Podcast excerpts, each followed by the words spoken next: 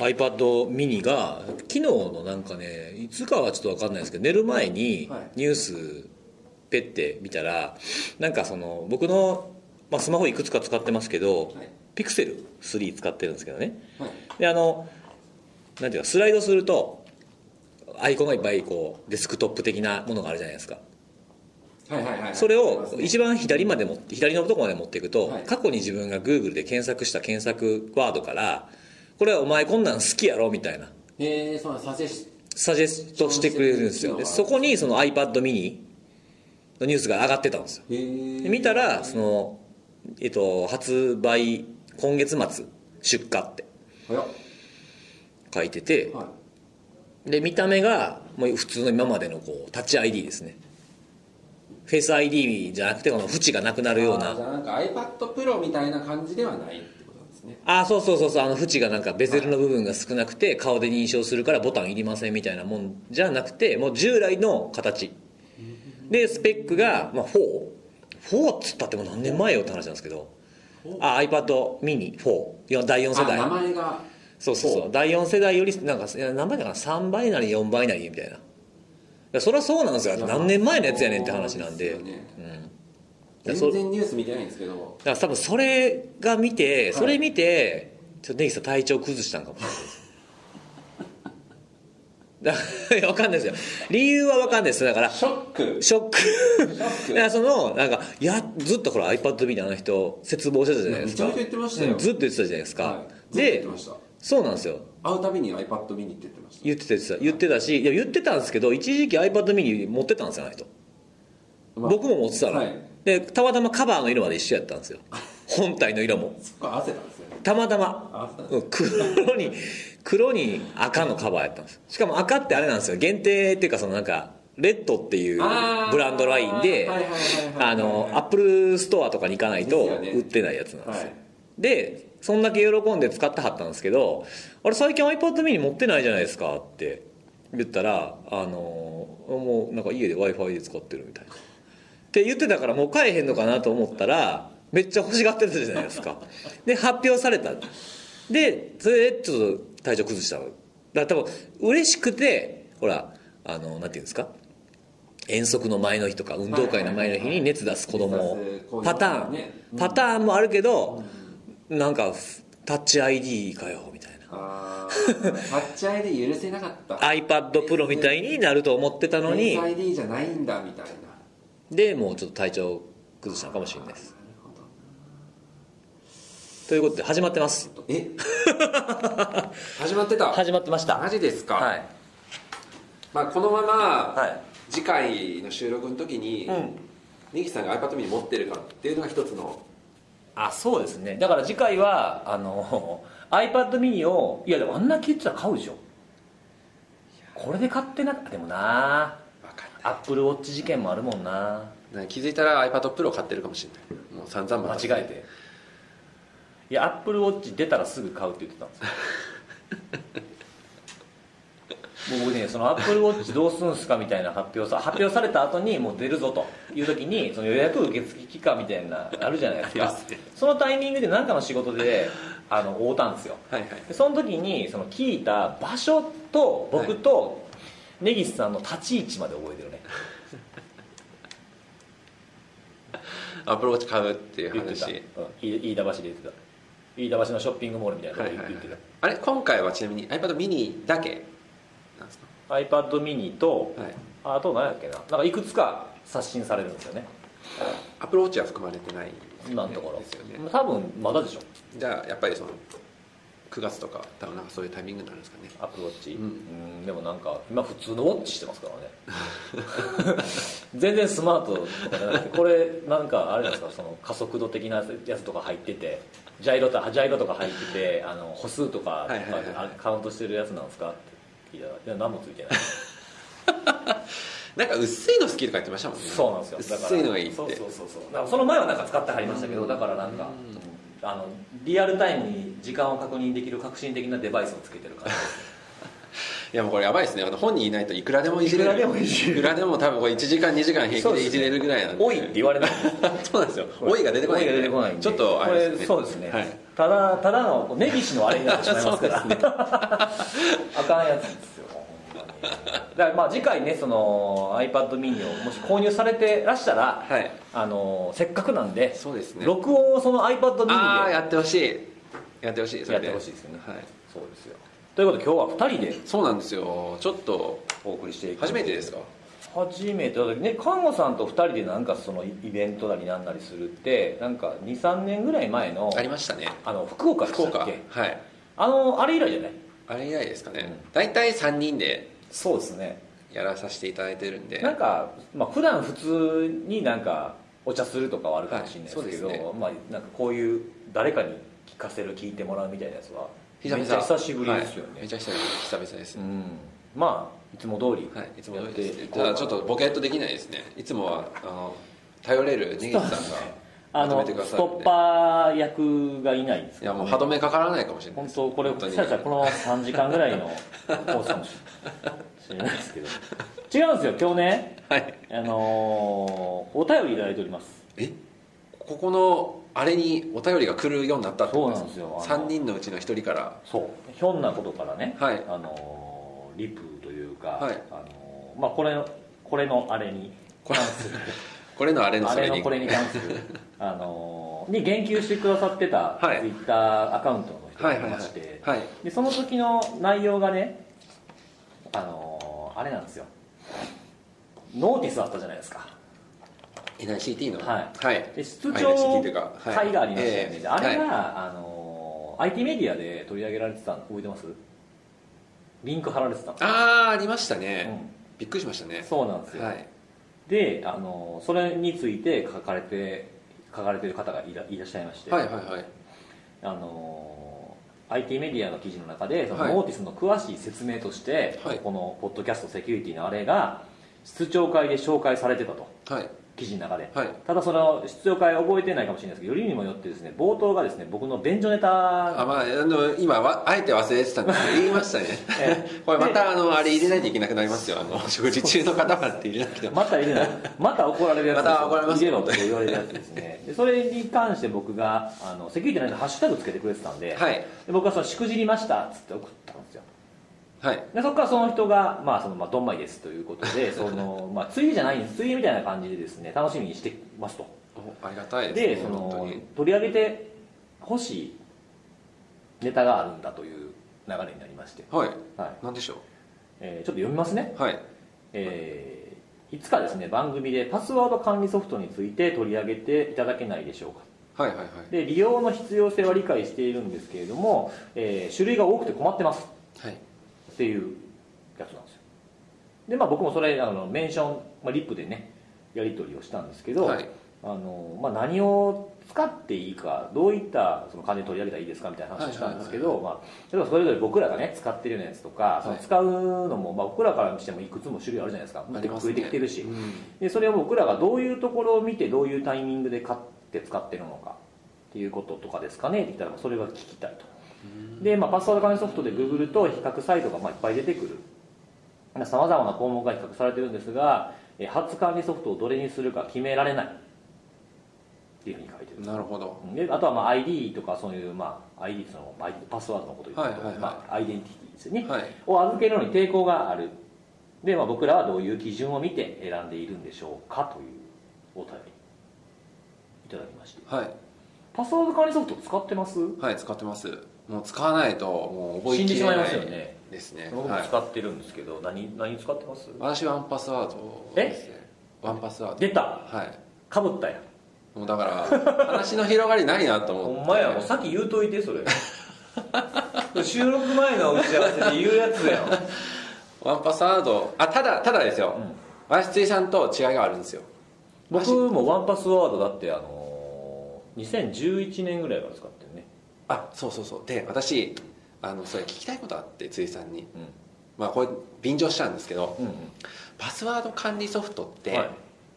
あの買い買い替えっていうかああ乗り換え、はいはいはい。乗り換え。まあ乗り換えっていうとなんかちょっと別のソフトに変わるみたいなイメージあるんですけど、ワンパスワードもあのーちょっと私細かくは知らないんですけど、うん。途中のバージョンから結構作りがガチッと変わってるじゃないですか。例えばそのクラウドでうん。その管理できるようになってるとか、はいあの新しい機能がついたはいはい、り消えたりね。重量課金うんができるそのモデルがであのできてるとかはいはい。あるじゃないですか、私その波に乗れなかったんですよ。どういうこと？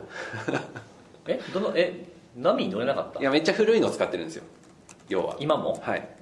43 4 4多分4 3, 3はないんで4ですね。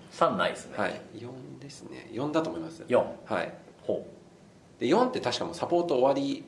う4使ってるとあ僕ね家にいくつかあの PC もちろんあって、はい。で4が入ってる PC があったんですよ。はいはいはい。でそれをちょっとなんかなんていうんですかね外で使う時はこの PC とか、い。これする時はこの PC とか分けたりするじゃないですか、はいはい。であんま触らへんやつとかもありますよね。たまにしかうん。も3のやつですよね。そうそうそう、ん。ほんで僕はあのなんか用途ごとに分けたりとかはい。しているんであのずっとこう表示してるだけの PC とかもあるわけなんですよ。でもそれでちょっとこう久しぶりにこうセッション切れたりとかしてログインし直したいなっていう時に、はい。あの触った PC が4やったんですよ。で今も4使ってるんですよね、はい。でブラウザって Chrome じゃないですか。Chrome です。でしょ？はい。開くなくない？開けなくなりました。そうなんですよ。はい。対応 そう今今のは何の話かっていうとその、はい。Chrome とかブラウザごとにエクステンションがあって、はい。であのポチッとボタンを押したらブラウザから、まあ、パスワンパスワードパスワード関連ソフトを呼び出して、はい。ロックを外して、はいはいはい。自動入力ですよね。っていうやつがあったんですけど、はいここ数ヶ月じゃないそれ？いそうですね。ね。今年入ってからだったような気がするんですけど、使えなくなったんですよ、はいはいはいはい。そうです。えーあれもうあの押してもうんともすんとも言わへんし、はい。あのアンインストールしようがブラウザーごと消してやり直そうが無理なんです不便でしょ？不便なんですよ。いやまあなんかそういうのでも来ないとやっぱ買い買い替えっていうか新しいのまあ、買い替え乗り換え。ね。買いあ買い替えというか、まあ、バージョンアップってことですね、はいはいはい。はいはいメジャーバージョン。はい。アップですね。えで何が聞きたいんですか？あでなんかそのそういや私の中でそのパスワード管理ソフトってなんかそのなんかお金をどんどんどんどんなんていうんだろう。新しいものを買っていくっていうイメージがあんまりなかったんですよねうんそれは何ですか？あの一回買ったらおしまいみたいな。買い切り？はいはい買い切り、はい。はいはいまああのクラウドとかだったら別だと思うんですよ。そのクラウドにあでもなんかほらコンテナ物によったらさバージョンメジャーアップすると買い直さなきゃいけないとかあるじゃん。一太郎とかそうですよね。あそうなんですね。一太郎も僕今一太郎使ってないんですけど、はい。一時期あの手裏剣使ってたんで、うんうんメメーラー。であれはなんか2010何年度版みたいなのが出て、はい。そこから大きく上げる場合はなんかちょっとお金かかるんですよね。確か。まあけどそれはなんか機能が増えているとかそういう感じなんですよね。新しくなんかこういうことができるようにな知れりましてませんメーラーの機能。いやなんでその結構そのパスワード管理ソフトを使,、え使いましょうとか言うじゃないですか、、はい。やなんかそういうななんていうかその使った後の話ってあんまないなと思って。あ確かに確かに、はい。まあでもなんか、まあ、僕らが毒僕が毒されてきてるのかわからないですけど、はいはい。なんかもうパスワード管理ソフトが特にそうですけどもうクラウド化の流れが止まらないじゃないですか。はい。データをまあ、データ持もそうですね。自分のそのデータの所在っていう意味で言うと、ローカル型とクラウド型、うん。でまあ多くがもうクラウド型。うん。まあなんでかまあ普通に考えたらそうなんですよね。だって1個そのログインしたいっていうようなところがあったとしてもデバイス複数じゃないですか今や。そうですよね。もうスマートフォンだったりなんだったり。じゃあなんか各端末にはいデータを同期しておくっていうのってすごい多分ナンセンスだとそうです思うんですよねだからまあクラウド型クラウドに置いてあるやつをまあローカルに持ってきて必要なものだけ持ってきてローカルで複合するっていうのがうん。パスワード管理ソフトの基本なのでもう今はその、まあ、さっきねお便りをいただいた方あんま預けたくないと。はい いうふうに言うのもちょっと厳しくなってきたんじゃないかなと思うんですよね、まあできなくはないってことなんですよね。うん、僕はめちゃくちゃ抗ってます。はい。っていうのもあのワンパスワード7、はい。まあ、最新のやつもそうなんですけ最ど新のやつはあの今まであった機能がですねなくなったんですよ。あそうなんですか、今までこれ w i f i シンクっていう機能はいはいはいはいがはあっていはい。あの僕もやっぱりクラウドに預けるの嫌なんですよまあなんか自分の作ったパワーポイントの資料とか、はい。まあ、あとはメモとかみたいに、まあ、エヴァーノートとか、まあ、はいそれはもう便利すぎてしょうがないから、まあ、最悪ねあのまあ、例えばワードで作った文章とかだパスワードさえかけとけば、はいはい。まあ見られへんかなあとかまあそれも便利さが勝つみたいなところがやっぱあったんで、はい。それは使ってたんですけどパスワードはなーっていうのがあってではい。2011年ぐらいだったら、まあ、そんなに言うほどエヴァーノートガシガシ使ってるわけでもなかったんで、まあ、ローカルに行けるワンパスワードっていうので選んだんですよ。はい。で1Passwordも途中から、まあ、看護さんが知ってる通りあのクラウドモデルが、サブスクリプションモデルが出たじゃないですか、はい。月々数百円でしたっけ、はいそうですね。そうそう。それが出てでもかつローカルもいけるっていうのがあったんで、あいいなと思ってたんですよ。え他の例えば Dashlaneとか Dashlaneじゃないや、えー、と何だっけ？みんなよく使ってるやつ。ー LastPassあそうそう。 LastPassは全部完全クラウドじゃないですよね、うん。うんうん。でそれでか嫌で僕はワンパスワードを使ってて、はい。でクラウドがが始めクラウドを始めるってよみたいな時にもローカル残してくれたからあややっぱ我らが1Passwordやなとはい思ってた、はいはいはいそれがですね w i f i シンクっていう機能があって同一 LAN の中にいた時に、うんうんうん。まあどっちかがあの例えば S- PC とスマートフォンスマートフォンがあってで片方がサーバーになって、はい。でデータの差分を同期する。じゃあわざわざそのサーバーまでデータを取りに行かずにもう自分の家のネットワーク家の中のローカルネットワーク内に閉じてデータ共有ができると、うん、でまあもちろんポートが開いてやるんですけど、その自動で同じランナーのやつを探してくれて、はい。でその、まあ、ID パスワードっていう概念はないんですけど、はいはい。はいき事前に共有にしてある鍵が、はい。まあ、数字の羅列があって、はい。それを1回認証しておけば、うんあの以後はもう w i f i で w i f i 自動認識して勝手に同期してくれるっていう機能があったんですよ、まあ、自分でポチってやることもできるんですけど、はい。それがですねセブンに変えてちょっとしてからぐらいだったかな。あセブンに変えてからかな？ないってなったんですよ。え？であのスマホの方で w i f i シンクポンと押しても見つかりません、まあ、もちろんそうですよね。ポート開けてないからね。なくなってっからきっと。でもどこのメニュー見てもね w i f i シンクっていうメニューがねない。のそれなんかあれじゃないですかね。エディションがあったりしないですか？なんかホームエディションとかプランないですよないんでそれがもうあの軽くあのサポートのページで燃えててなんでなくすねんみたいはいはいはい。まあ使ってる人いる。ないやもうこういうのはもうない方がいいみたいな。なんかあれですかね悪用されるリスクを懸念してるんですかね。あそういうのもありましたね。なんか今風じゃないみたいなことも書いてあったし。そんなに堅牢じゃない仕組みなのかもしれないですね。一回そのネットワークに入られてしまった時のリスクが大きいという感じなんですかね。まあユーザーも増えてきたやろうし、あとはビジネスユースとかもあるかもしれないし、うんかもしれないですね。なんですかね。まあなんかその Windows のねサーバーからハッシュ持ってからみたいな感じになったらまずいからかもしれないですけど。まあ穴っちゃ穴ですよね。じゃああれですか。今はじゃあその w i f i シンクがないっていう状態なんで同期はやっぱりも今までの分はもちろん同期されてるじゃないですか。はいはいはい。どうこのままだとはい。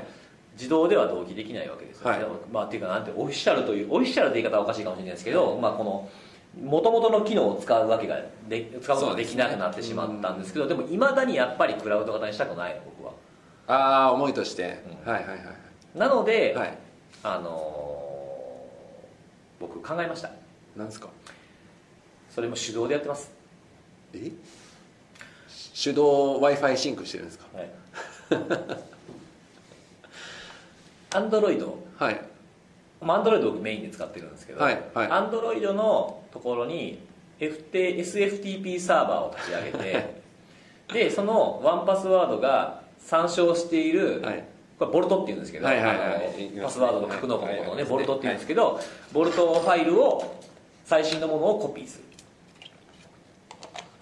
じゃあまあ本当にもうシンクまあそういう意味ではシンクしてるわけそうでねです。すあでもシンクっていうとでもそのシンク劣化版かな？うん。だって前のシンクは PC で新しく追加されたもの。スマホの方で追加されたものってあるわけでそれを合わせて同期してくれてるああかいいですねそられは。今はももう有無を言わさず PC の方がパソコンのやつがコピーされる感じなんですね。うでなんかねそれいろいろやってたんですけど、はい。あのーワンパスワードをインストールした後にはい。更新をしたら読み込みに行くんですけどそのボルトファイルを、はい。ずーっとくるくるくるくるなってるんですよ。読み込み中ですみたいな。で件数件数増えない。なんか失敗してるんですか？ねいやわかんないです。何かチェックしてるのかもしれないですけど、はいはい。結局それがダメなんで ダメなんであの同期する時は毎回ワンパスワードを消して 最新の状態にしてからそのボルトファイルを読み込みに行かせると 動くっていうところまではいけた。まあけどそんなに一回なんだろそんなにガシガシ更新されないそう。なんですよね有名どころの ID パスワードなんてもうそもそも入ってるわけじゃないですか最初からもう、うんでなんか例えばその検証用に作ったテストアカウントとかっていうのは頻繁に増えたりとかしますけどそれ自体は別にスマートフォンでそんなに使うかっていう使わないニーズない例えですし。ばテスト例えばうん。DDoS サービスあそうそうそうそう どんなメニューがあるか見たいからアカウントとりあえず作りましたみたいな、だからそういうのでもないんでだからあんまりその動機を頻繁にしなきゃいけないっていうニーズは少ないのかもしれないですね。そうですね、んまあ本当ザ運用でカバー。ですねあーなんかそういうのが出ちゃうとやっぱりちょっと困っちゃいますよねやっぱり、うんまあでもここ結構ユーザーフォーラム見てると、なんとかしろみたいなこと書いてる人がいて、はい。やっぱりずっとワンパスワードって、まあ、ある意味パスワード管理ソフトのちょっと言い過ぎかなけどまあ大体って言っていいぐらい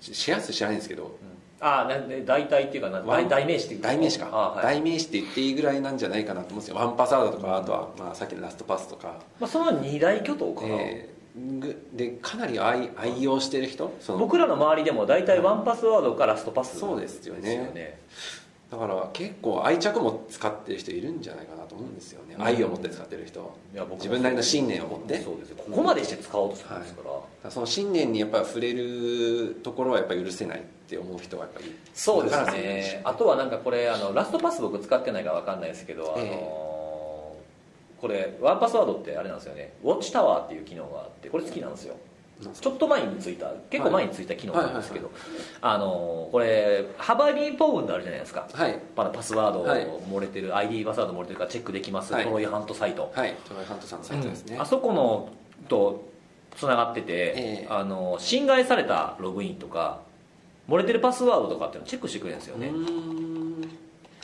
あとは使い回してるあなた使い回してるよとかも出してくれるしあと脆弱なパスワード、まあ、これはパスワードチェッカーとかよくあるじゃないですか、はい。そういうのもチェックしてくれたりとかあと安全でないウェブサイトとか、安全でないウェブサイト。うん。過去なんか情報が漏れただこと HTTP か。を使ってる。ああそういう意味での安全性がちょっとそうそうそうそう危ないってことですね。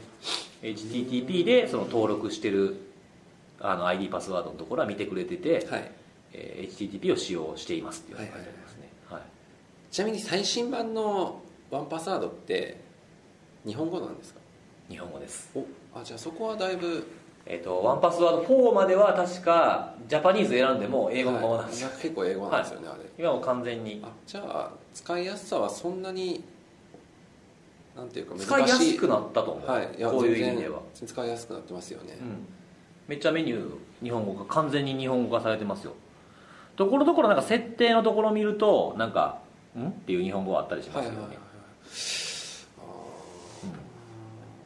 ぜひ流行ってほしいなとは思うんですけど、やっぱり万人にはちょっとそうですね。あのって感じなんですよーね。うん。ワンパスワードをおすすめできなくなってきたな。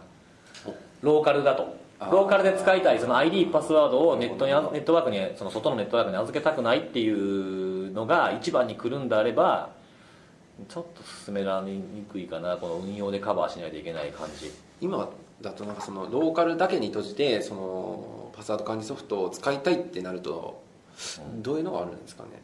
ローカルだけ？はいはいローカルだけやったらあれじゃないですか。あのキーパスとかなっちゃうんじゃないですかね。ああそれだったらローカル。ローカルだと思うキーパスはだってあれ,、はい。あれオープンソースですよね。確か。そうですね。ううんん。キーパス昔でもなんかありましたよね。キーパスのパスワードを保管してるやつを全部盗もうとするまあ逆逆にローカルに置くってことはそういうリスクが出るってそうそうそう、ことですよねまあ、自分で責任持たないといけないっていうのがあって。そうで,、キーパスってデフォルトだと英語じゃなかったでしたっけ？ああじゃあちょっとそこはね日本語化しないといけない。結局どこにその自分が一番うん。重きを置くかってことですよね。そうですね。なんか誰かが有志が日本語のそのパッチ出してくれてたような気がするんですけど、はい。まあ、ダウンロードするサイト自体がもう思いっきり英語思いっきり英語なんで多分言語選定するところとこにないと思うんですよかそうなんですよ。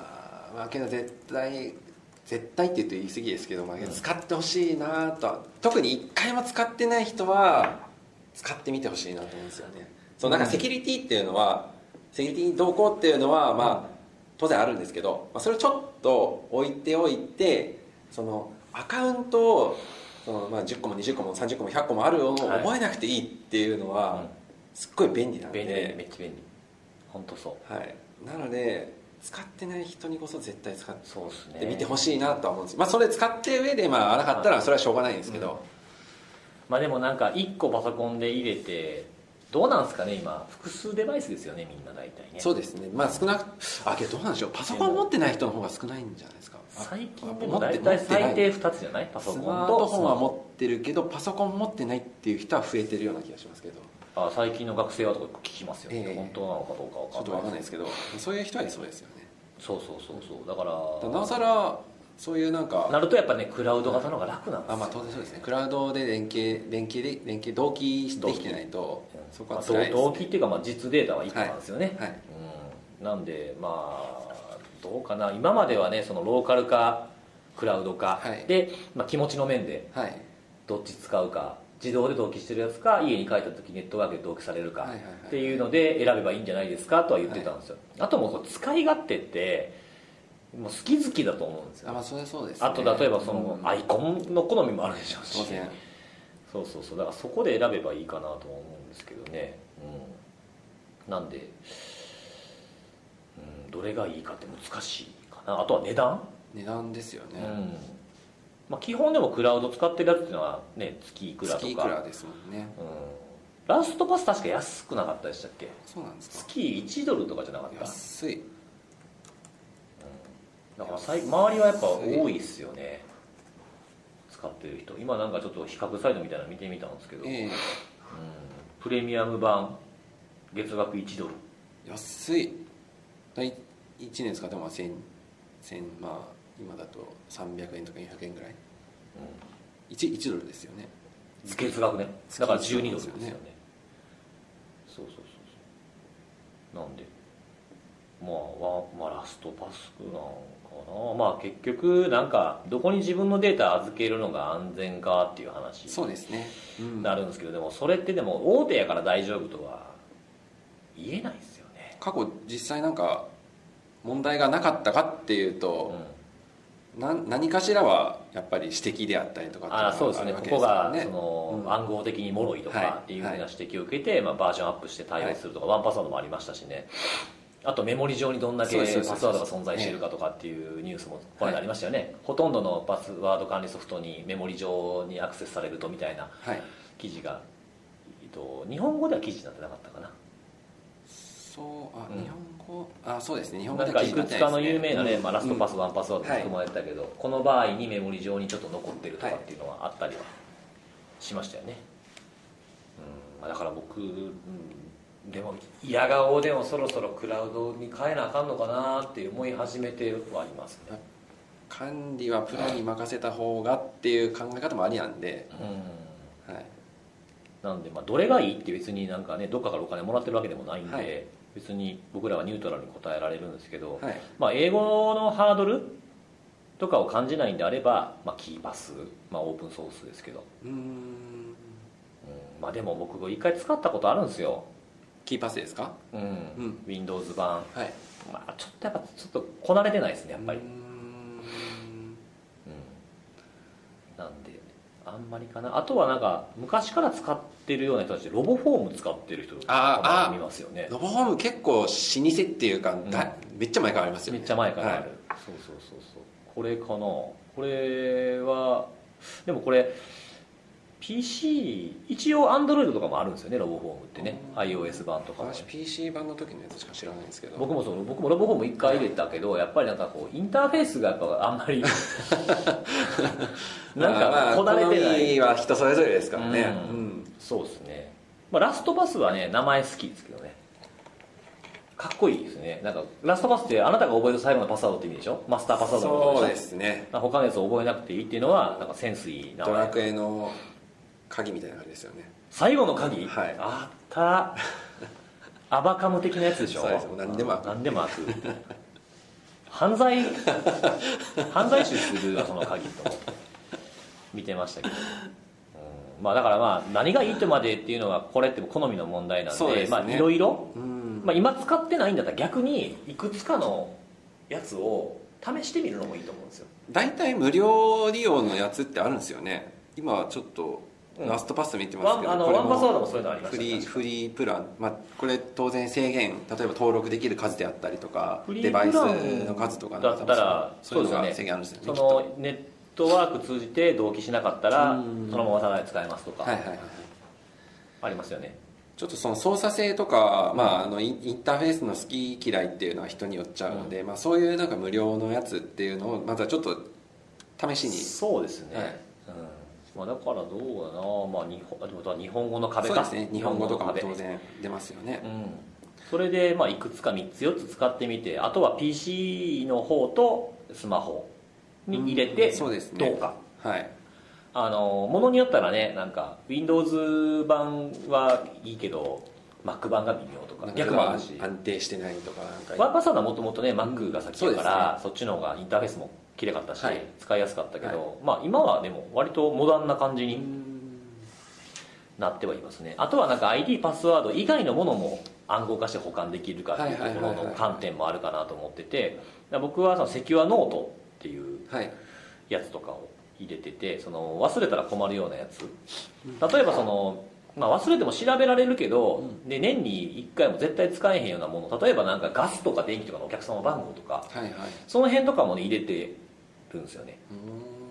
パスワードあパスポートの番号とか入れたりとかエスタのやつとかメモだメモに使ったりとかしてる人もいましたけどこういうふうなやつとかも入れてます。パスワードだけじゃない使い方もあるってそうことですね。そうそうそうあとクレジットカード番号、はいはい。そういうのも登録できるありますね。フォーマットうんはい。そのフォーマットを入れたりとか。確かにあった。うんこの辺も入るんであとなんかライセンスソフトウェアのライセンス入れとくはいこともできる箱があるのでそれが使えるからまあいいなと思って。はい。使ってますね。もうなんかなもうそのソフトがあることに慣れすぎちゃってて、うん。なんかもうソフトの存在にそんななんてなんていうかあんまりうん。気づかないっていうかもうなんか操作の一部になってる感じ、わかる。でなんか初めてそのさっきそのついさん言ってたようなその、はい。クロームから呼べなくなるとか。あれやばい。ああれああいうのが出てきた時に初めてあそういえばみたいな。はあれマジでやばい。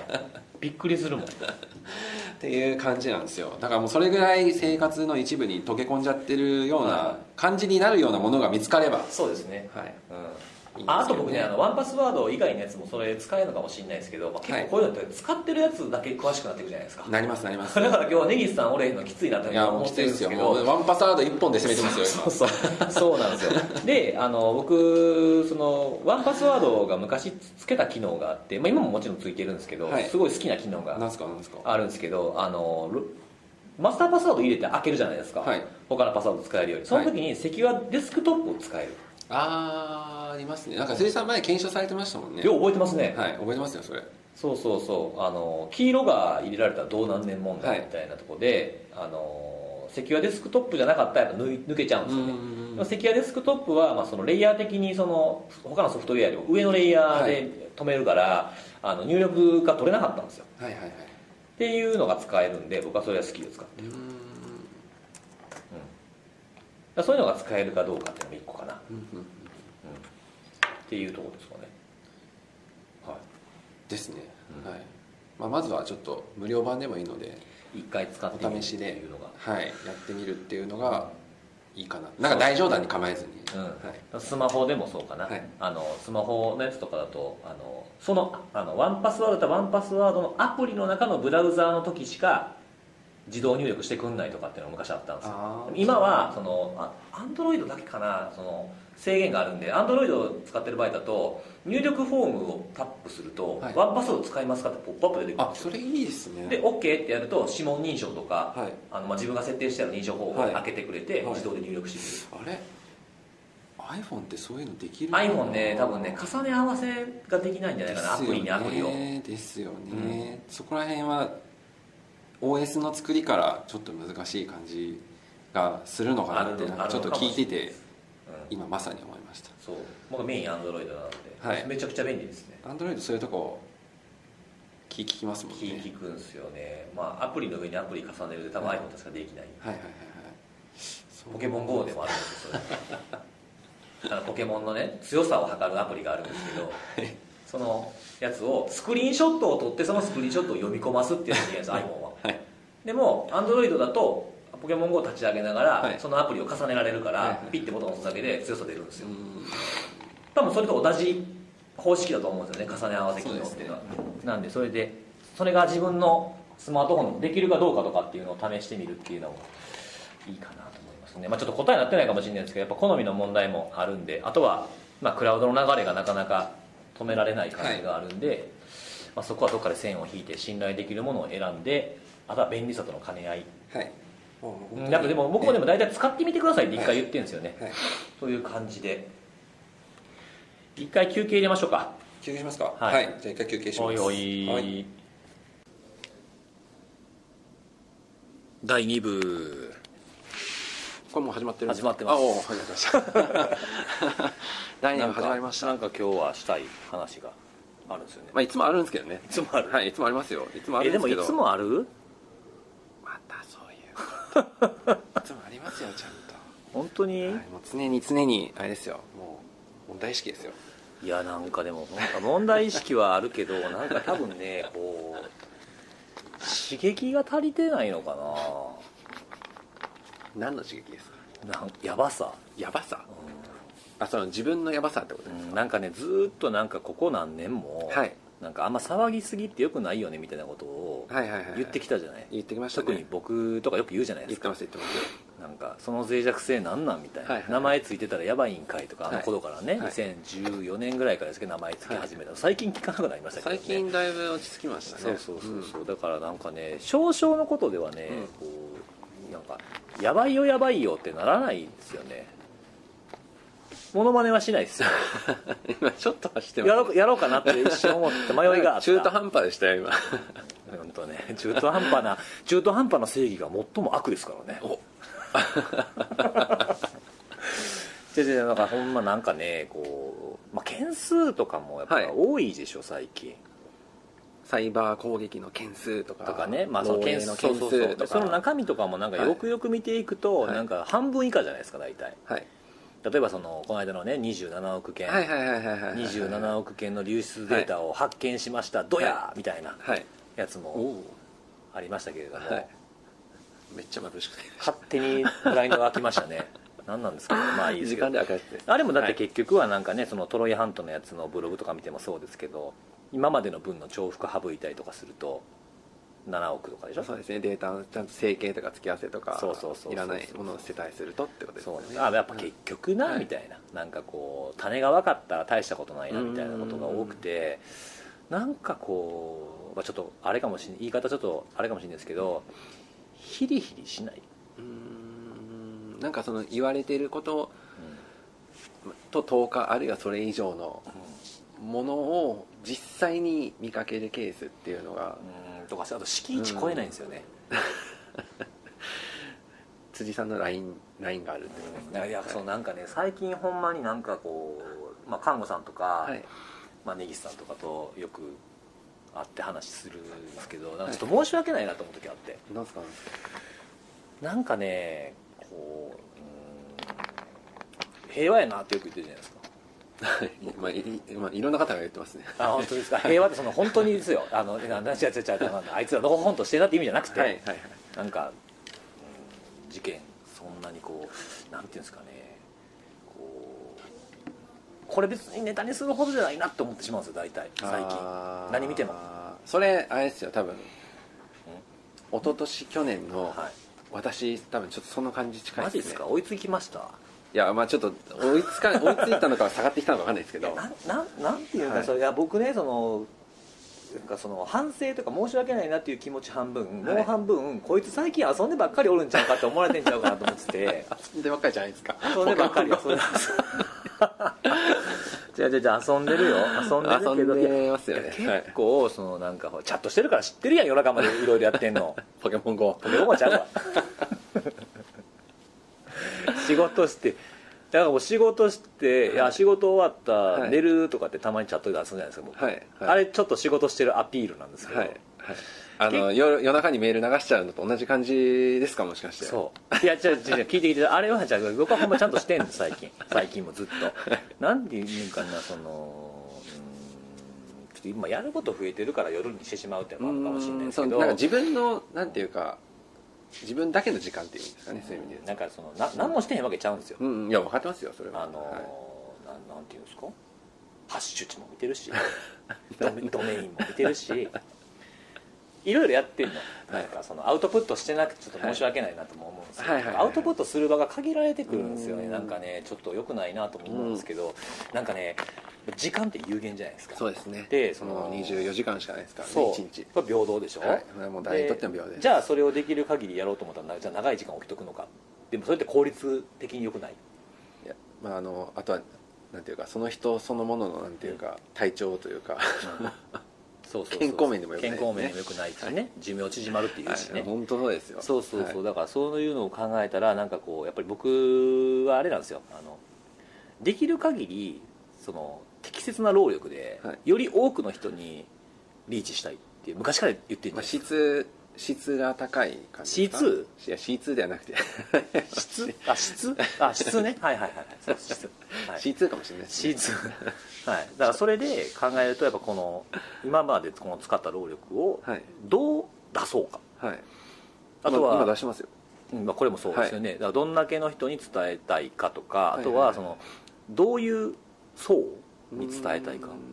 あもうなんだろう。そういう意味で言うと、うん。どういう形として出したいかっていうよりもさらにその先にいる誰に伝えたいかっていうところまでをうん。見ているっていう今までセキュリティなんかにアピール セキュリティに触れたことないような人とかなんかこうやばいとか言われてるけどな結局どうな、まあいっかみたいな人たちにもリーチしないと、はいなんか僕自分自身の存在意義っていうのが薄れてくるんじゃないかなって思うんですよ。だから、まあ一言で言うと、はい。その詳しい人たち、はい。興味を持っている人たちはいってい。う、まあ放っといても自分で調べるっていうのもあると思うんまあそうですね。まあ、だから別にその、そこに伝えなくていいってわけではないんですけど、うん。そこにばっかりばっかりやっててもうん。なんか何も変わらへんのかなって思っちゃう。うん。だからそういうのをいろいろ考えるはいはいはいはい。とそのなんていうのかなどう伝えていこうあとはこれはすごい大したことない事件。今までもよくあったパターン、はい。やけれども、はい。ちょっとこう今までリーチできていなかった層の人たちがはい。気にするようなサービスからの漏洩だった、うん。だったらばそれは自分は力入れてそれは調べていろんな人に伝えるっていうことをその題材でやらないとなと思ったりとかもする。うんまあ、あとは同じことばっかり続けても飽きるんですよね。そうなんですよね。結局やっぱり続けるためのモチベーションって何やみたいな感じのところありますからね。本当に。だからもうそっちなんか今までやり続けてきてたことはできる限りもう効率化して労力かけずに、はいはい。まあなんなんていうかなもう本当なんかお菓子でもつまみながらテレビを見ながらちょこちょこってやる。っていうその力のかけ方とかバランスをね考えるようになりましたね。ちょっとなんですか？え？ななんですか？え？真面目なはい感じの話をしたんですけど、はい。なんかいろいろ思うとこあるんですよ。なんか。いろいろあるんですね。あるある、はい。まあやっぱりやっていく中でいろいろ変わっていくもの見えてくるものありますからね。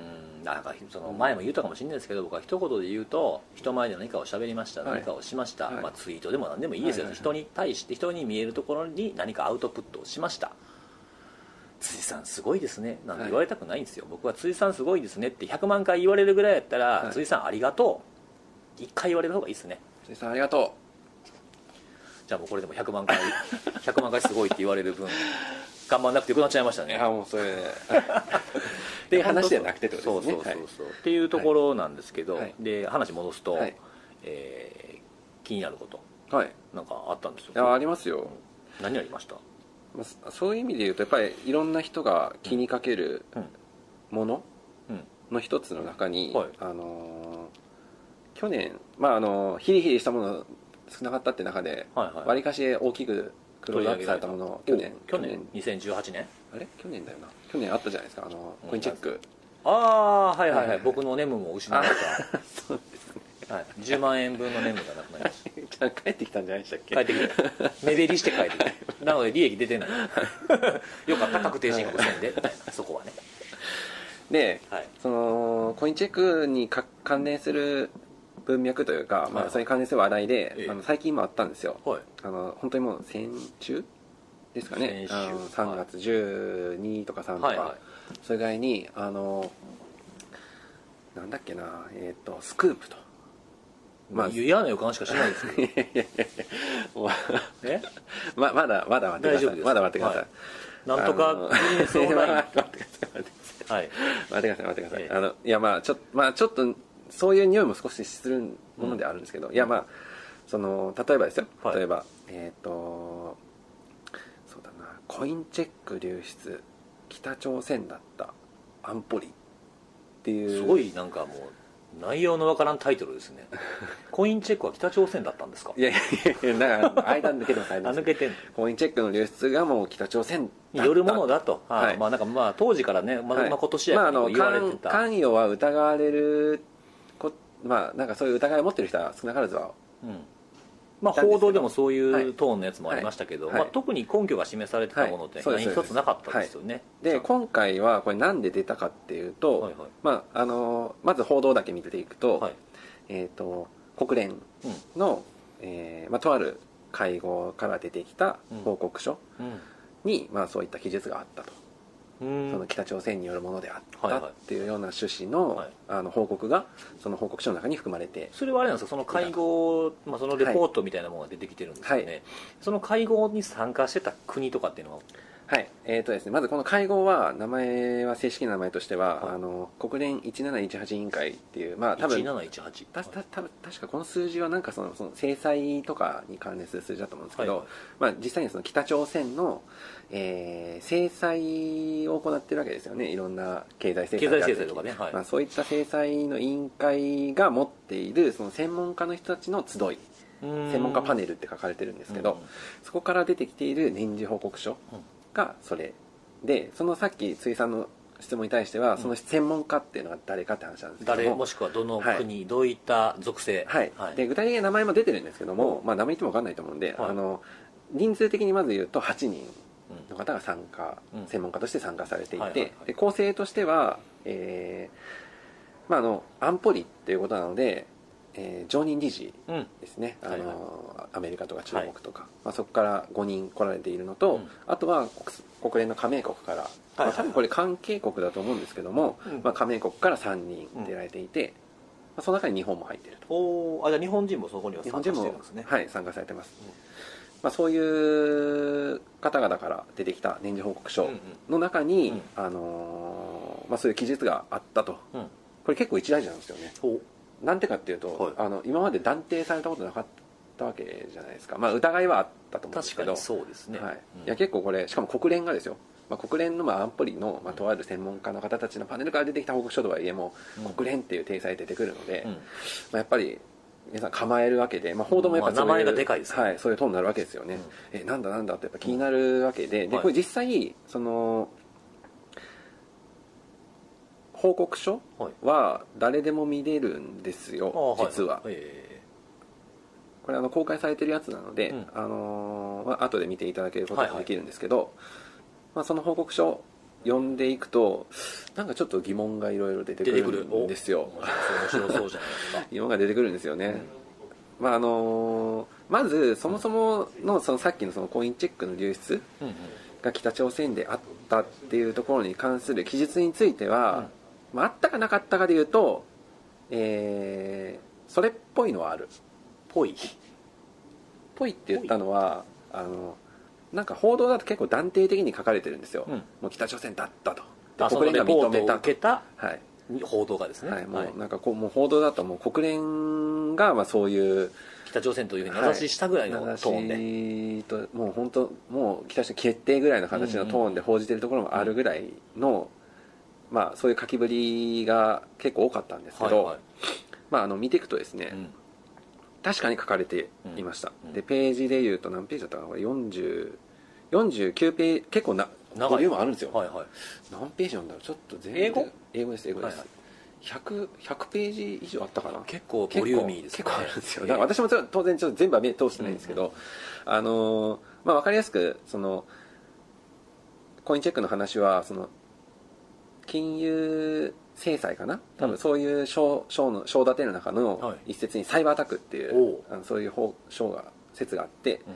でまあその中の一節に書かれてうん。うんいたんですね、うんそうあっさりなんですよで書きぶりが。うん。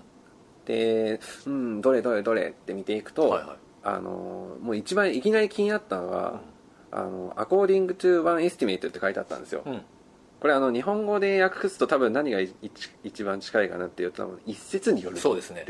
うん聞いちゃってんじゃんどっかからっていうね。あれ？って思うじゃないですか、はい。ああれ？ままた聞き？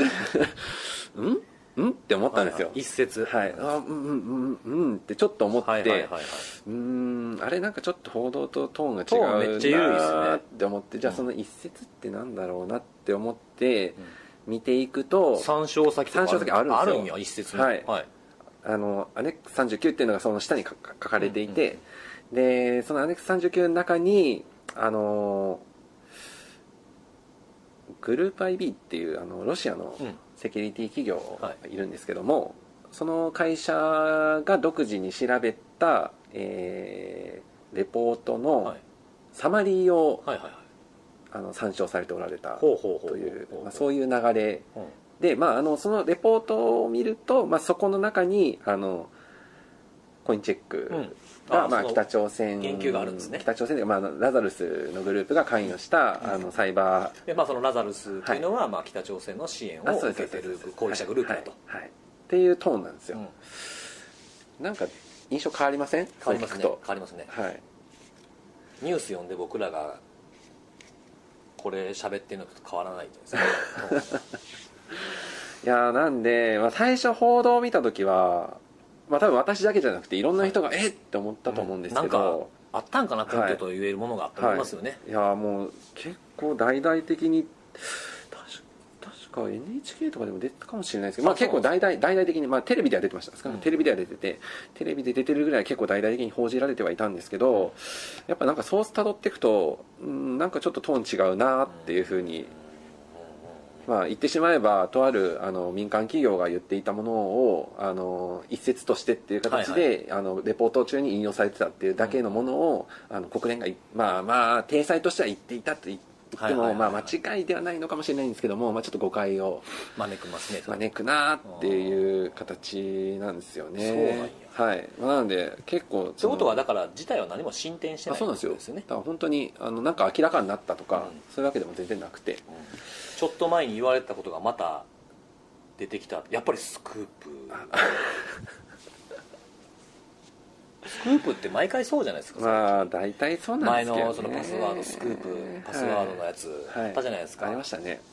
まずスクープじゃないし、はい。もう半年以上前の話でしたっけ？はい。ね、はい。でスクープって言っちゃってるみたいな。そうか。じゃあ結局何も出てきてないんですね。あとそのなんかその国連のその,、まあ、そのメンバー、はい。国連のメンバーって言い方おかしいか。その、え会合のメンえバー、はいはい。で基本的に北朝鮮との友好国はいないんですよね。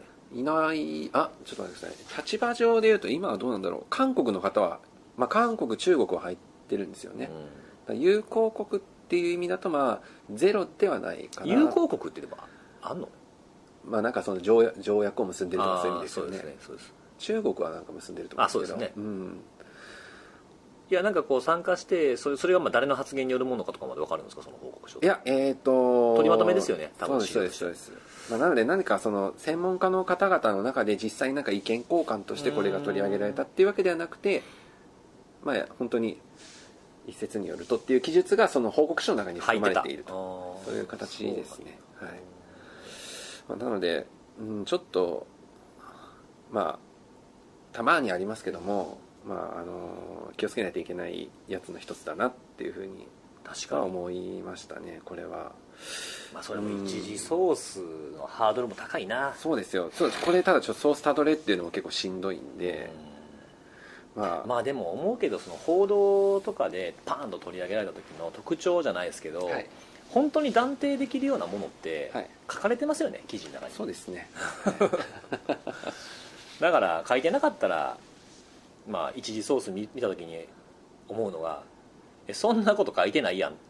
はい。とかあとはなんか結局一次ソースも推測って言ってるやん。そうなんですよ。みたいなところは削られてて、はい。まあまあ、その編集して出した人がどういうふうな気持ちで出してるのか知らないですけど、まあ、ちょっと結果的にちょっとフェイクっぽいと言われてもしょうがないねまあ、っていうのは。そうなんですよね。残念ながら、うん。いやーなんかちょっとそれまあひたたまにある中でもちょっとこれはちょっと気になったなとは思うんですよね、それはあれですかその北朝鮮というふうな名前キーワードが出てくると大体言われるのがまあ仮想通貨系。そうですね。で事件でいうとそのコインチェックと、はい。えー、ワナクライはい。あとは遡っていくとソニーピクチャーズはいはいはいはい。とかでありますけど、はい。その辺は全然言及されてないですよね。多分関係ないのかなその話題としてはそこでは。罠くらいはありますね。あるんや。あのだもう本当ただ軽めですよ。だからさっきの,、あのご紹介したその仮想通貨取引所の報告が行われている、えー中のうん。一つに、まあ、文章として入ってるぐらいな感じです。うん。罠くらいそうとはい。あれも結局よくわかんないですもんね。で多分なんですけどあれ元に戻った人いるんですよねあれね。あいるんですか？はい。ワナクライに暗号化されて。へえあいるんですね。へえなんかそれあの自分できインタビューに答えてる人が過去にいて、はいはいはい。あのあれって誰が払ったか分かんないバグあったじゃないですか。ありましたね。それで払ってないのに払ったって言い続けた人がいたらしくて。はい。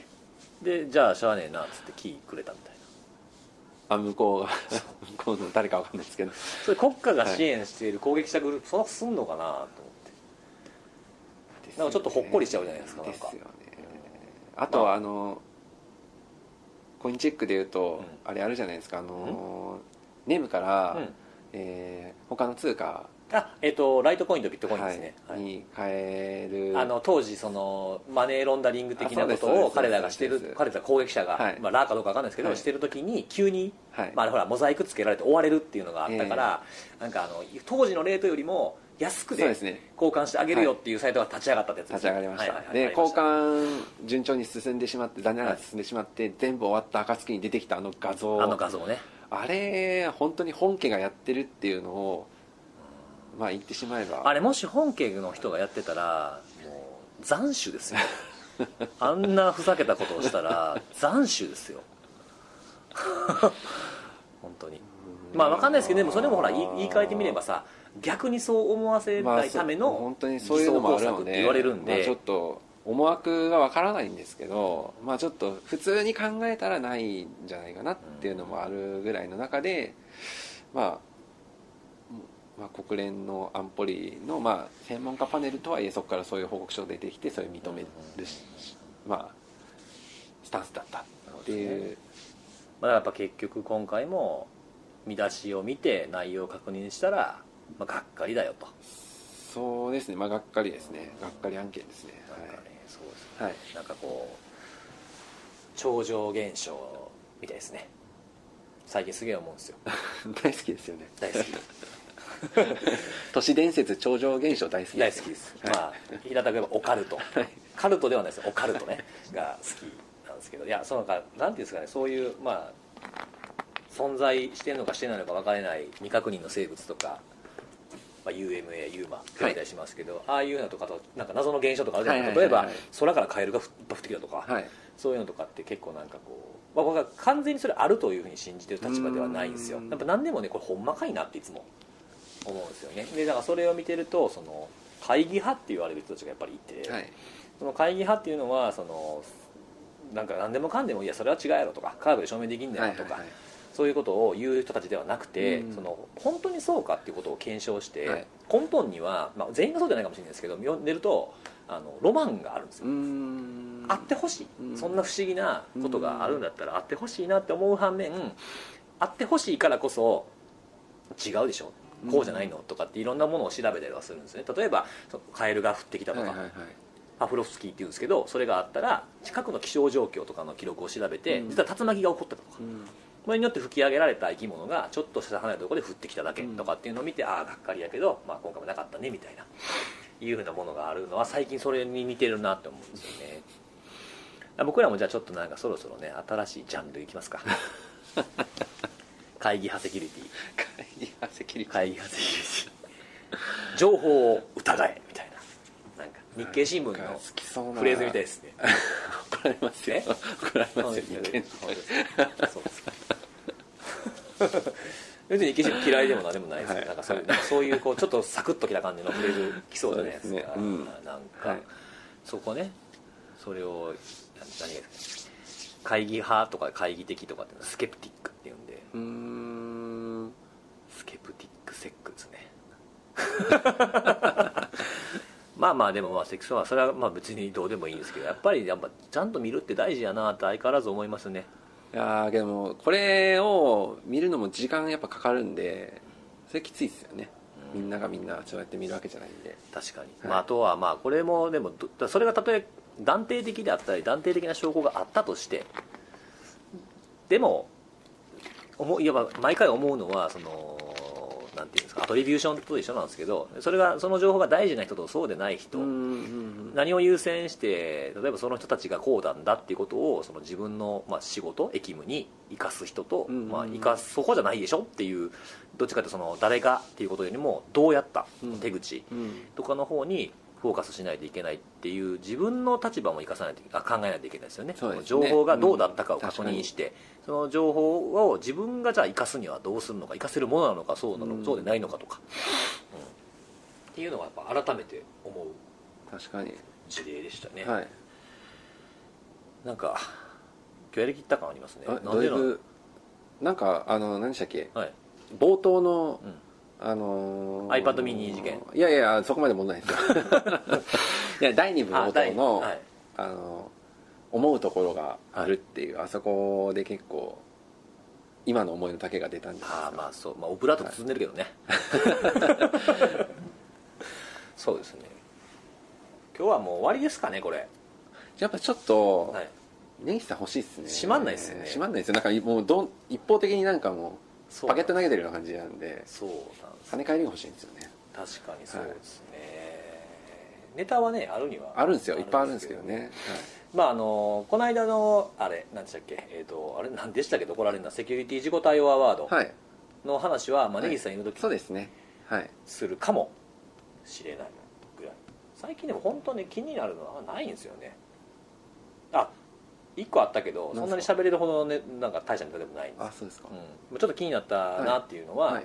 あのー佐川急便のフィッシングはい。あるじゃないですか。ずっと前からありますよね。ずっとうん。もう,え、もう1年以上ありますよね、はい。去年一昨年か。い。一昨年のクリスマスぐらいからですけどね、はい。ずっとあるんですけどあれがちょっと新たな動きを見せてたなあそうなんですか、うん、あのサイトというかそのサービスとか会社が違ってどこもどこも安心サービスってあるんですけど、はい。それでアクセスするとはい。APK が落ちてくる、どこも安心サービスの？フィッシング。あフィッシングサイトですね。あそれ偽サイトが、まあフィッシングって読んでいいのかちょっと分かんないですけど、はいはい。その大体ほら佐川のパターンって、はいはいはいはい、まあ、今のパターンだと Android でいくとあの APK がはい。佐川 .apk とかが落ちてくる、であで iPhone でいくと,、えー、と認証うん認証じゃないですけどねに嘘の認証画面が出てきて、うんうん。電話番号入れてくださいとか、それで送られてきたコード入れてくださいみたいなやつ、それのドコモ版？おそらく同じ攻撃者。じゃあ手口をちょっと変えたというか、まあ、バリエーション増やしたっていう感じなんそうですすでねね、儲かってんのかなと思って。あれだけ続けるっていうことはやっぱりリターンがあるっていうことなんですよね。であれ踏み台も作れるじゃないですか、はいはいはいはい。APK インストールしてくれたら、はい。それを踏んで、えー SMS を送ったりとかするんうーん。ですごいエコな攻撃者から見るとねそうですね。エコな攻撃基盤はいなんでそれにちょっと新しい動きがうーん。あったけど別に内容はそんなに言うほど、まあ、新しくはないあそうですか。っていうのをまあ見てましたっていうぐらいかな。ばらまきも相変わらず同じような感じやし。なんかもう何でしたっけ？一時期そのえっ、と尖閣諸島に、あの領海領海侵犯だのなんだのっていうニュースめっちゃ出たじゃないですか、あれって最近見なくなったじゃないですか。確かに確かに、まあ当然その歴史的得意日系とかですよはい。ね、でもまあ落ち着いたっていうのも当然あると思うんですけど、はい。あの当時言われてたのがなんかもうそれが頻発することでみんなの興味関心が薄れるんじゃないかっていうのも一つあったんですよ、えっ、とみんなっていうのは？えー、と世間のそのニュース。を見たた人たち。いやもうニュース、まあ、見た人っていうとあれなんですけども、まああの積極的に見る見ないは置いといて、まあ、見た人うん。ですね講義の意味で、うんうんうん。はい。あ同じことばっかり伝えられると麻痺してくる的な意味で今日関心がなくなるそうですね。当然あとその出す出す側も、まあ、そうなってくるとやっぱり出すうん。メリット、モチベーションもなくなるわけじゃないですか、まあ記記事とはいえ、はい。ただで読める記事とはいえやっぱりリード取らないといけないですからね、なんかその佐賀のなりすましのやつも、うん。なんかそれにちょっと似てるなと思っててほあれすっごい続いてるじゃないですか。なんか最近全然まああのそれを積極的に追いかけてくれてる人たちは、はい。あのまあ、来ればつどつどその注意であったりとか情報であったりとかっていうのは出してくださってるんですけど例えばなんかそれがあのなんかのタイミングで、えー、と記事になったりとか、まあ注意喚起になったりとかっていうのを最近は目にする機会少なくなったなと思う、まあ、ちょっと私がたまたまそういうふうに見てるだけかもしれないんですけどはいなんかあんまり目にししてないなと思ってて、うんうんうんうん。ちょっとなんか麻痺しちゃってるようなもうなんかそれがあるのが普通みたいな感じになっちゃってるような、うーん。なんかそれって、すごい大事な視点だと思ってて、はいいはいはいつ出すかってことなんですよそうですよね。うん、その定常的に続けておくことってすごい大事で、はいはいはい。ずーっと長く見ているからこそ変化も分かるわけですよ、さっきの話とかそうですもんね。そうそうそう、ん。そういうのをそのずーっと見ておく必要はあるんですけど、はいはいそれをじゃあどういうタイミングで、はい。どういう見せ方であのアウトプットするのかって大事だと思そううんでよですすよね、ね一方でそのじゃあ何も誰も何も言わへんからそれがもう攻撃だとか脅威としてなくなったのかっていうとそれはなくなってるわけじゃないんですよ,、そうなんですよね。それすごいバランスって難しいなはいはい。とは思いますね、はい。まあ、報道の観点とかなのかもしれないですけどやっぱりうんあのニュースリリース出すタイミングみたいなのと一緒で、うん。まあ、広報とかとそういう話をしたりするんですけど、うん。まあ、どういう文言で出すかこれ記事のタイトルですよね、うん。でどういうタイミングで出すかっていうのだと、うん。そのセミナーとかの開催日と一緒で、うん。他がどこで何をやってるか。でそれかぶったら、ね、食い食い合いになるじゃないですか。そうですね。それはよくないよねとか、うんかといって注意喚起しないわけにもいかないので、うん。どういうふうにするかっていうのもあるんで出し方って大事。出すタイミングも大事。ね。うん、ずっと同じことを言い続けることも大事やけど響かなくなってくるっていうことを考えたらそれって効果的じゃないんですよね、そうなんですうん。まあ、出し続けることが僕は悪いと悪いとは全く思わないね思わないんですけど、はいやっぱりこうなんていうんですかねこうよくある言葉だと手を変え品を変え、はい。うん、の手を変えの部分ですね。うん。品が一緒の場合があるんですよね。例えばなんか僕はあんまり好きじゃないので例えとしてよくないかもしれないですけど一時期よく僕展示会とかよく行ってたんですよあのなんなんなんフェアフェなんとかフェアとかさ。あのなんとかエキスポとかさ。え？ポケモン GO エキスポ。違う違う違うセキュリティのあセキュリティのセキュリティのあのセキュリティのやつ よくやってんビッグサイトとかさ。え？え？見る側で行くんですか？おい。え？えめっちゃ行ってましたよ僕。それはどういう目的で行か行かれたんですか？勉強？え？勉強とあとどういう会社がどういう出し方してるか。辻さんがですか？うんその頭でこの頭になる前です。よ あのー例えばその本当よ新卒の頃からよく言ってましたよ。ああまあ新卒ぐらいだったらちょっとあの業界のいやいやでも別に僕な話。1年に1回ぐらいは行くよ、はい。あそうなんですね、うん。へえ情報セキュリティエキスポとか、意外ですね。今なくなったのがネットコムとかも昔あったしね。あとインタロップ。あとか。そうなんですね。あれなんで行くかっていうとそのその手を変え品を変えの品が変わってないのに手変えてるのよくあるんですよね。はい。例えば僕が一番初めに行き始めた頃っていうのは、まあ、A という製品 A 社の B という製品がありましたと。はい。それが出ててあこんな製品あんねやって思ってて。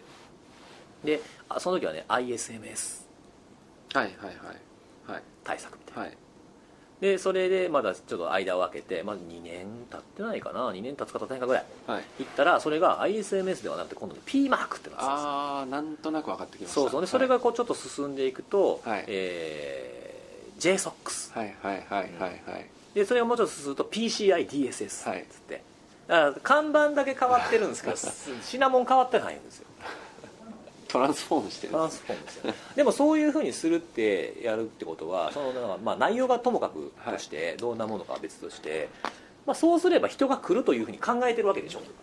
そうですね。ううん。んだしそのなんていうの全く同じ製品でもそのどのものにも使えるけど、今回はこの文言で出そうとかっていうのを考えるってやっぱ大事なのかなと思う思うんですよ。だからさっきほら言ったのが例えば同じ漏漏洩の事件うんうん。パスワード ID パスワードが盗まれてしまいました、なのでこうあの変更しないといけないですとか、っていうふうなのがあった時に、うん。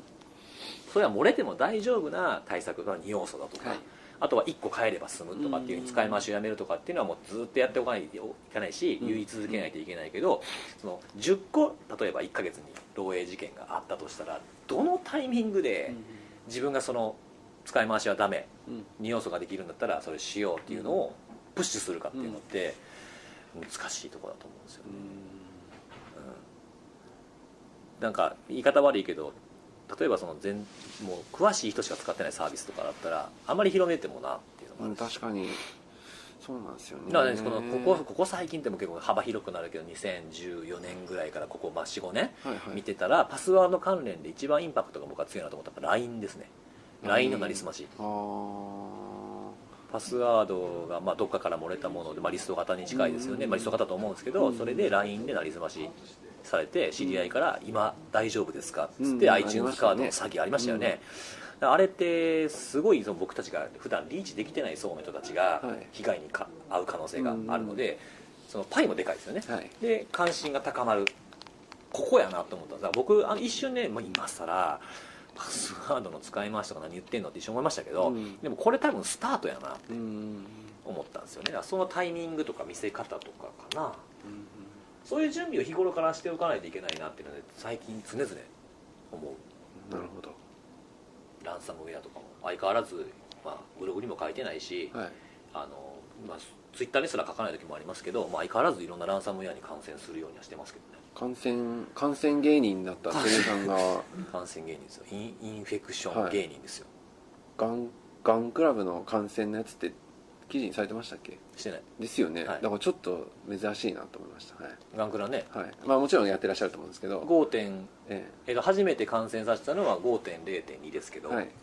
今5.1でしたっけ？5.1あの2月ぐらいにあった「はい。ラブユあそうですそうです。ーははい。5.1でしょ？はい。あの倖田來未とか 新垣結衣でしたっけ？なんか忘れたけど結衣新垣か。そのなんか日本のその、まあ、タレントさん、はい。女性のタレントさんの名前が使われてはい。タイトルで来るっていう、はい、あれは5.1ですよね。そう。デクリプえでも5.1もデクリプターあるんですよね。ありますあります。今ね、はい。だから今全部直せんのかな？あれ？いや全部は直無理か。その後のやつが最新は直せないはずです。はい。いやもう早いんですよ本当に。早いですね。はいそうそう5.0.2 5.0.2ってあれなんですよね。確かあのタイミング的には宇田市のそうですそうです。はい。やつなんで、あれも事件が発覚した時には確かデクリプターあったんですよね。発覚でしすぐすぐね。あすぐか、はい。その後かな。はい。すぐあのシリアでしたっけ？そうそうそうやり取りがあってとかあそうそうそうそう。そうちょっと、ちょっとハートウォーミングっぽい感じのやつですね、ありましたね、はいそうそう。そうそういうのはちゃんとね追っかけて。あとリューク、よくありますね。リュークもあのもちろん感染してます。バッチシですね。感染してシ。うん。はい。感染してそのあの感染したファイルの中見て、はい。あちゃんと「エルネス」って文字あるなっていうのを見たりとか してるしてる。してるけど、うん。まあ、近々ちょっとあのランサム系のところで、はい。まあ、アウトプットする機会がちょっとあるんですけどランサムアウトプット。ランサムアウトプットがあるんですけど、でもまあやっぱりこのこういう事件が世の中日本で表に出てきた時にこの蓄えを使おうと思ってるのもありますけど、じゃあその蓄え待ちですね。蓄え。まああのできれば出ないでそのまま、はい。あの潜ってもらう方が日本的にはいいのかもしれないですけど、その日の目を見るようなことが出てくるようなことがなければ、まあその方がいいんですけどね、はい、それに越したことないですからね。っていうことですよ、はい。今日どうやって終わるんですかねこれ。締めないんですよ。待ってるんですけどこれどうやって締めようかなと思ってて。うんそうなんですね、はい聞いてる人もそろそろ疲れてくる。多分もういないくらい。いないですよね。いない。いないですかもしれないですね。いやもう外で聞いてたらもうイヤホン外してオフィス入ってったぐらいかもしれないんで。うん。特になんか告知することも。告知はないですね。ないですね。はい。僕まあちょっとも4月3月4月うん。年度またぎになるんで、うんうんうん。はいまああの退職者とかは。そうですよ。はい。今日がねこの収録してる日がね、えー、と3月の19日なんで、はい。